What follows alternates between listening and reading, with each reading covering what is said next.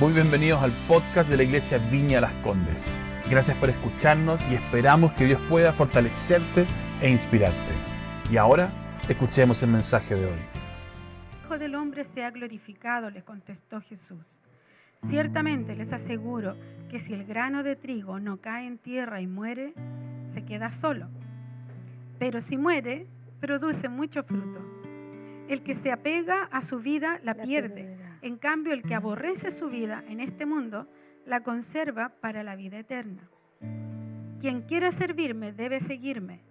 Y donde yo esté, allí también estará mi siervo. A quien me sirva, mi Padre lo honrará.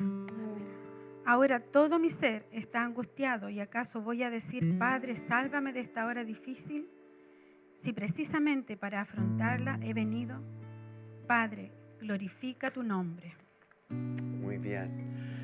Hay una petición muy simple en uh, este pasaje que algunos extranjeros griegos fueron a hablar con dos de los discípulos de Jesús y su petición fue, señores, nos gustaría mucho ver a Jesús. Yo no sé cómo suena esto contigo, para mí suena mucho como de un corazón muy hambriento de ver a Jesús. Esta petición, quisiera como ponerlo en el contexto de tu vida personal, tanto como en un grupo de conexión o lo que sea. Señor, mi anhelo y mi petición es quiero verte. ¿Qué tal si alguien fuera tu grupo de conexión y preguntara, hoy, además de escuchar de Jesús, queremos verlo, queremos verlo? Yo no sé si te acuerdas o no, pero yo me acuerdo la, las primeras instancias después de conocer a Jesús, de verlo, de, conocerlo en mi experiencia de, de conversión. No sé si puedes recordar esto también, pero había una locura total. Lo único que quería era leer la Biblia. Y el más increíble, aún para un gringo, es que me acuerdo muchas veces, simplemente empezando a leer el Nuevo Testamento, me pillaba llorando, pero porque como envuelto y cautivado por la persona de Jesús y entender su amor hacia mí. No, sé si tú puedes recordar de alguna cosa es que Es como que tus ojos son abiertos por primera vez. Se abren los ojos espirituales y tú puedes ver y percibir más del Espíritu de Dios en ti. Me acuerdo que en la mañana, después de conocer a Jesús en la universidad, salí de el internado donde viví y miré al cielo, era como, wow, qué belleza. Me acuerdo orando sobre mi auto para llevarme a lugares, es como una locura. Y por sobre todo este primer amor de cómo no importa dónde estaba uno, yo tenía que hablar de Jesús. Y en esta época, gracias a Dios, mis dos abuelos se convirtieron varios tías, tíos, compañeros de curso y en particular me acuerdo que una profesora de literatura en, la universidad eh, un día fue a su casa para limpiar su vidrio, porque tenía más de 70 años y me contrató para limpiar sus vidrios. Y terminamos sentados en su living y un momento de hablando con ella lo que me había pasado, empezó a llorar y mi recompensa era verla recibir a Jesús, ¿no? Es de esto. Es el anhelo de los griegos que vienen a Jesús y preguntan, señores, queremos ver a Jesús. No sé si esta es tu pregunta o no. Y es por esto hoy día que quisiera enfocar en este mensaje. Así que hay un pasaje que está en Apocalipsis capítulo 2, Gloria, si lo puede leer, ah, que habla precisamente de de la revelación de Jesús, que aquel que camina entre las iglesias y dice que tiene sus mensajeros, los pastores, yo creo, en la palma de su mano. Y eso es en exhortación a los mensajeros tanto como para la iglesia. ¿Lo puede leer? Sí. Dice así, escribe al ángel de la iglesia de Éfeso. Esto dice el que tiene las siete estrellas en su mano derecha y se pasea en medio de los siete candelabros de oro. Conozco tus obras, tu duro trabajo y tu perseverancia. Sé que no puedes soportar a los malvados y que has puesto a prueba a los que dicen ser apóstoles, pero no lo son. Y has descubierto que son falsos. Has perseverado y sufrido por mi nombre sin desanimarte. Sin embargo, tengo en tu contra que has abandonado tu primer amor. Recuerda de dónde has caído. Arrepiéntete y vuelve a practicar las obras que hacías al principio. Si no te arrepientes, iré y quitaré de su lugar tu candelabro. Pero tienes a tu favor que aborreces las prácticas de los nicolaitas, las cuales yo también aborrezco. El que tenga oídos, que oiga lo que el Espíritu dice a las iglesias. Al que salga vencedor le daré derecho a comer del árbol de la vida que está en el paraíso de Dios. Wow. Una cosa que me llama la atención de este pasaje es la advertencia. Primero, si no vuelven a su primer amor, y quitaré el candelabro, que es como la influencia de su iglesia sobre donde has estado plantado.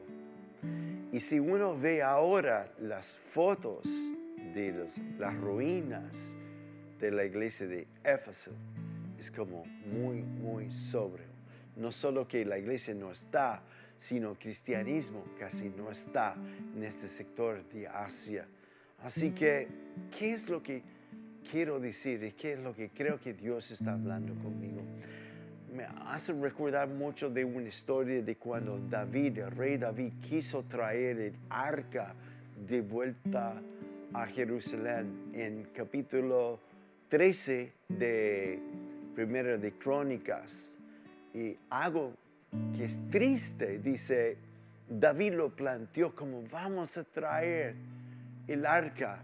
Para muchos el arca era un mueble nomás, como algo como, por ahí está Dios, pero lo que estaba dentro del arca, David conoció. Traemos esto de vuelta. Y en versículo 1 dice que les parecía bien, sí, buena idea, David ya, buena idea, amén, vamos a hacerlo. Y ellos cranearon cómo hacerlo, construyeron un carro y todo esto para traerlo de vuelta. Pero en camino sabemos la historia, tropezó un buey, eh, un buey, un buey, y un soldado extendió su mano para firmarlo y el soldado cayó muerto y se acabó el desfile. Dios me está hablando mucho de cómo Él anhela traer de vuelta su presencia en nosotros, pero no a través de sistemas, a través de muchas estructuras, sino yo estoy viendo entre más profundo que uno va en la relación con Jesús, más simple es la vida. Más simple, sin tantas estructuras y sin confiar en los carros que llevamos como contenido. Y no sé, esta mañana de nuevo, mi anhelo es que todos, antes que termine esta reunión, que podamos ver a Jesús. Esta fue la petición de los griegos, es mi anhelo esta mañana. Es por esto, cuando los discípulos van a Jesús y dice, hay algunos aquí extranjeros que dicen que quieren verte. Eh, Jesús hace algo extraño, nunca contesta casi la pregunta al directo, sino da otro sentido a lo que es esto, porque quizás los griegos querían saber y ver aquel que enseña bien, que cautiva la multitud, o incluso aquel que hace milagros. Pero Jesús redirija todo esto. Y aquellos que quieren ver a Jesús hoy día, yo quiero hablar un poco de quién es. ¿Quién es? Él es nuestro sanador. Y sabe que cuando en el desierto el pueblo de Dios fue mordido por serpientes, eh, Moisés recibió la instrucción de parte de Dios de hacer una serpiente de bronce y levantarlo entre dos millones de personas. Y las escrituras dice aquel que lo ve será sanado. Jesús es nuestra sanidad, su persona es nuestra sanidad. Todo aquel que le puede ver recibe sanidad. Y no es un evento. En este caso no es un don, es la persona de Jesús que nos sana. Me acuerdo mucho en, uh, Mateo 17, cuando Jesús invita a dos discípulos, tres, a subir al monte de transfiguración con él. La Biblia dice que ahí, habiendo visto el maestro, quizás entendiendo que es el Mesías, pero es transfigurado. Y dice, cuando lo ven, se postran delante de Él. Eso es algo extraordinario porque están impactados sus vidas por Él, no por lo que enseñan ni por lo que hace, sino por Él, que dice que cuando se levantan no vieron a nadie más sino a Jesús. Y sabe, eso es tan importante para nosotros, Gloria. Esta semana he estado estudiando en, Mateo capítulo 5 las bienaventuranzas. No sé cuántas veces lo he leído, pero algo me cautivó esta semana. Jesús dijo, desde la abundancia de tu corazón, habla la boca. Ahora, si esto es verdad para nosotros, póngalo en, en, la cancha de Jesús. Desde la abundancia de su corazón, Él habló esto. Tremendo, tremendo. No, no como instrucciones nomás, ni, ni como, como hay que hacer esto para formar tu carácter, hay que hacer esto, esto, sino está hablando de su propia experiencia, de la abundancia de su corazón. Y yo me puse en este cuadro, en Mateo 5, 4. Estoy empezando nomás a leer las bienaventuranzas desde esta perspectiva. Jesús está hablando a sus discípulos, pero no como, oye, capta esta instrucción, hay que hacer esto para caminar conmigo. No es esto, sino está hablando de su corazón, de alguien que vive la palabra de Dios y dice, bienaventurados todos los que lloran, porque ellos serán consolados o recibirán consuelo. En griego la palabra llorar significa llorar, que profundo, ¿no? Pero también uno que está angustiado. Este viene de Salmo 27, versículo 11. En hebreo, curiosamente, bienaventurados los que en su angustia esperen. Esperen, esperen, esperen. Porque dice, ellos serán consolados. ¿Qué significa consolado? Confortado. En hebreo significa ver rostro de un ser querido. Yo me acuerdo que Rodi está aquí cuando Jaime me operó así un par de años atrás y te permitieron entrar a la sala de recuperación. Estaba recién despertando de la anestesia y el primer rostro que vi fue tu rostro. Y fue un consuelo. No tenía idea dónde estaba ni cómo me llamaba, pero te vi a ti. Ahora imagínate, Jesús dice, bienaventurado los que esperan en Dios aun en su angustia, porque su recompensa será ver el rostro del Padre. Esto es ver a Jesús, a subir el monte diariamente con Él. La meta no es memorizar más Biblia. La meta no es como, a ver, ¿qué instrucción me tiene para mí? La meta es ver a Jesús. De hecho, en en Juan capítulo 5, los fariseos están discutiendo con Jesús sobre doctrina. Y él les dice, ustedes se dedican su vida a estudiar las escrituras, que hable de mí y ni siquiera me ven. O sea, creo que Bill Johnson una vez dijo, si tú al leer la Biblia no ves a Jesús, has errado del blanco y solamente tienes argumentos. La meta de esto es ver a Jesús. Ya. Y aún mientras que estoy compartiendo, yo quiero que vamos a mezclar esto entre un poco de adoración, porque de esto se trata hoy día. Fijar tu mente no en el carro ni en la caja que se llama el arca, sino en la persona de Jesús. Wow, tremendo, tremendo, tremendo es esto. Una cosa más, queremos ver a Jesús. ¿Dónde está? Está aquí. No más información, sino la persona, de conectarme con la persona. Porque si no, esto se convierte en reglas que tengo que guardar para caminar con Él. No se trata de esto. Jesús dice, si quieres caminar conmigo, sígueme. Sigue su persona. Es una relación con Él. En Juan 18, estoy entusiasmado, Gloria. Juan 18, Pilato está interrogando a Jesús. Tú dices que eres rey. Y Jesús dijo, sí, pero mi reino no es de este mundo. Y finalmente Pilato dice, ¿qué es la verdad? Y algo interesante de este pasaje, Jesús ni siquiera habla.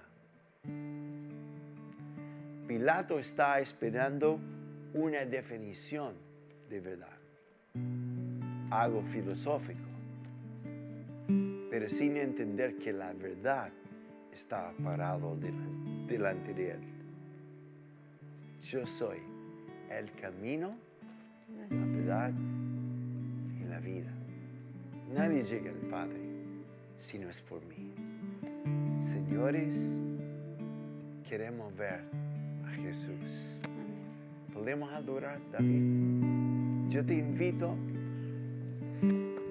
Salmo 100, versículo 4. Dice, entramos en su presencia, en sus atrios por acciones de gracia. Cada vez que entro aquí en la iglesia, o Fernando, o quien sea, tengo que ingresar un código que a veces yo olvido. Ingresando el código es lo que abre la puerta. El código de entrar en la presencia de Dios no es una fórmula, es mi corazón, actitud y acción de gracia. Quiero verte, Dios. Quiero verte. Me quedo aquí, Señor. Hasta los ojos de mi corazón te ven. Y mi recompensa es ver tu rostro. Wow. Porque al ver su rostro, todo lo más secundario.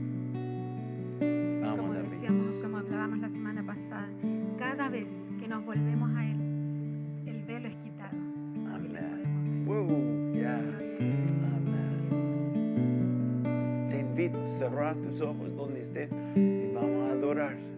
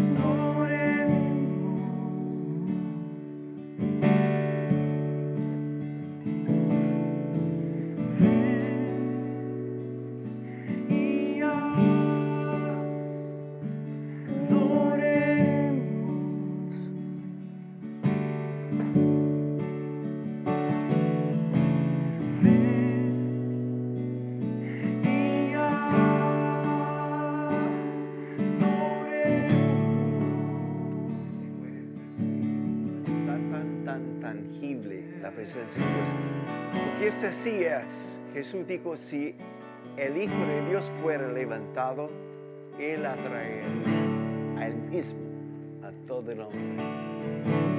La instrucción de Jesús a estos extranjeros es una instrucción para nosotros. Ellos dicen, queremos verte, es como que queremos pum, tapa- tocar de aquel que enseña, aquel que hace milagros. Pero Jesús invierte esto en ellos mismos y dice esto acerca de ellos. En Juan 12, la última instrucción es que quiero mencionar. Y dice, ciertamente les aseguro, si el grano de trigo no cae en la tierra y muere, se queda solo. Pero si muere, produce mucho fruto. El que se apegue a, apega a su, a su vida, la pierde.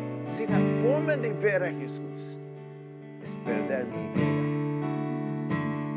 En el sentido de que mi prioridad en la vida es verle a Él. Verle a Él. Verle a Él empieza con una determinación a una relación con Él, es adorarle a Él. Alguien una vez, hace muy poco, dijo, ¿cuáles son las prioridades que tenemos como hijo de Dios? Y él me dijo, amar a Dios, amar a tu familia, amar a la iglesia, entre tu, tu- tu trabajo, etc. ¿Cómo ordeno mis prioridades? Y la verdad es que hay una sola prioridad, que es amar a Dios y adorarle a Él. Amén. Porque amando mi familia es un acto de adoración a Dios. Y es hacer todo como para Dios. Mi trabajo es poner Dios primero, es adorar, hacer todo como para adorar a Dios, con acción de gracia, ¿no? Etcétera. Entonces, es esta determinación de ver a Jesús. Y simplemente quiero terminar diciendo esto. El que se apega a su vida, la La pierde. Y en cambio, el que aborrece su vida en este mundo, la conserva para vida eterna. Aborrecer es Amén. simplemente enfocándome en Él. Es como que me quedo con menos. Simplificando mi vida, simplificando mi vida. En este mismo bienaventuranzas dice, bienaventurado el humilde porque él heredará la tierra. ¿Qué significa esto? Humildad es mi dependencia de Dios, es reconocer que no soy dueño de nada. En la medida que me desposeo de estas cosas, entonces poseo todo. Poseo todo. Aleluya. Y finalmente Jesús dice, quien quiere servirme, debe seguirme. Ahora, seguir a Jesús no es construir un carro nuevo. A ver, para, para que Dios habita mi vida tengo que ser esto, tengo que amar, tengo que ser humilde. tengo que- No, no, no, no. Seguir a Jesús es una sola determinación de verle a Él, verle a Él, verle a Él. Y esto inicia una relación y la relación de amor es lo que trae reproducción y revelación. Es como que es algo que fluye de mí. Cuando en el principio estaba tan enamorado de Jesús, como dice en Apocalipsis 2, que en una forma natural fluía, no era como ahora sí tengo que testificar, ahora sí tengo que ser la iglesia fuera de las cuatro paredes, es porque mi vista estaba en Él. Y el amor que profundizaba de relación es lo que traía otros a Él. Y dice finalmente, el que me obedece demuestra que me ama, pero no es hacer para demostrar, sino es fruto, fruto de una relación con Él, fruto de verle a Él. Esta mañana quiero una vez más que fijamos nuestros ojos en Jesús, el autor y consumidor de nuestra fe. Amén. wow. Gracias nuevamente por haber escuchado. Esperamos que haya sido de gran bendición para tu vida. Si quieres estar al tanto de nuestros mensajes, asegúrate de seguirnos y, por qué no, compartirlo con tus amigos. Para más contenido de la iglesia y cómo conectarte, ve a nuestra aplicación móvil y sitio web iblc.cl. Un gran abrazo y que Dios te bendiga.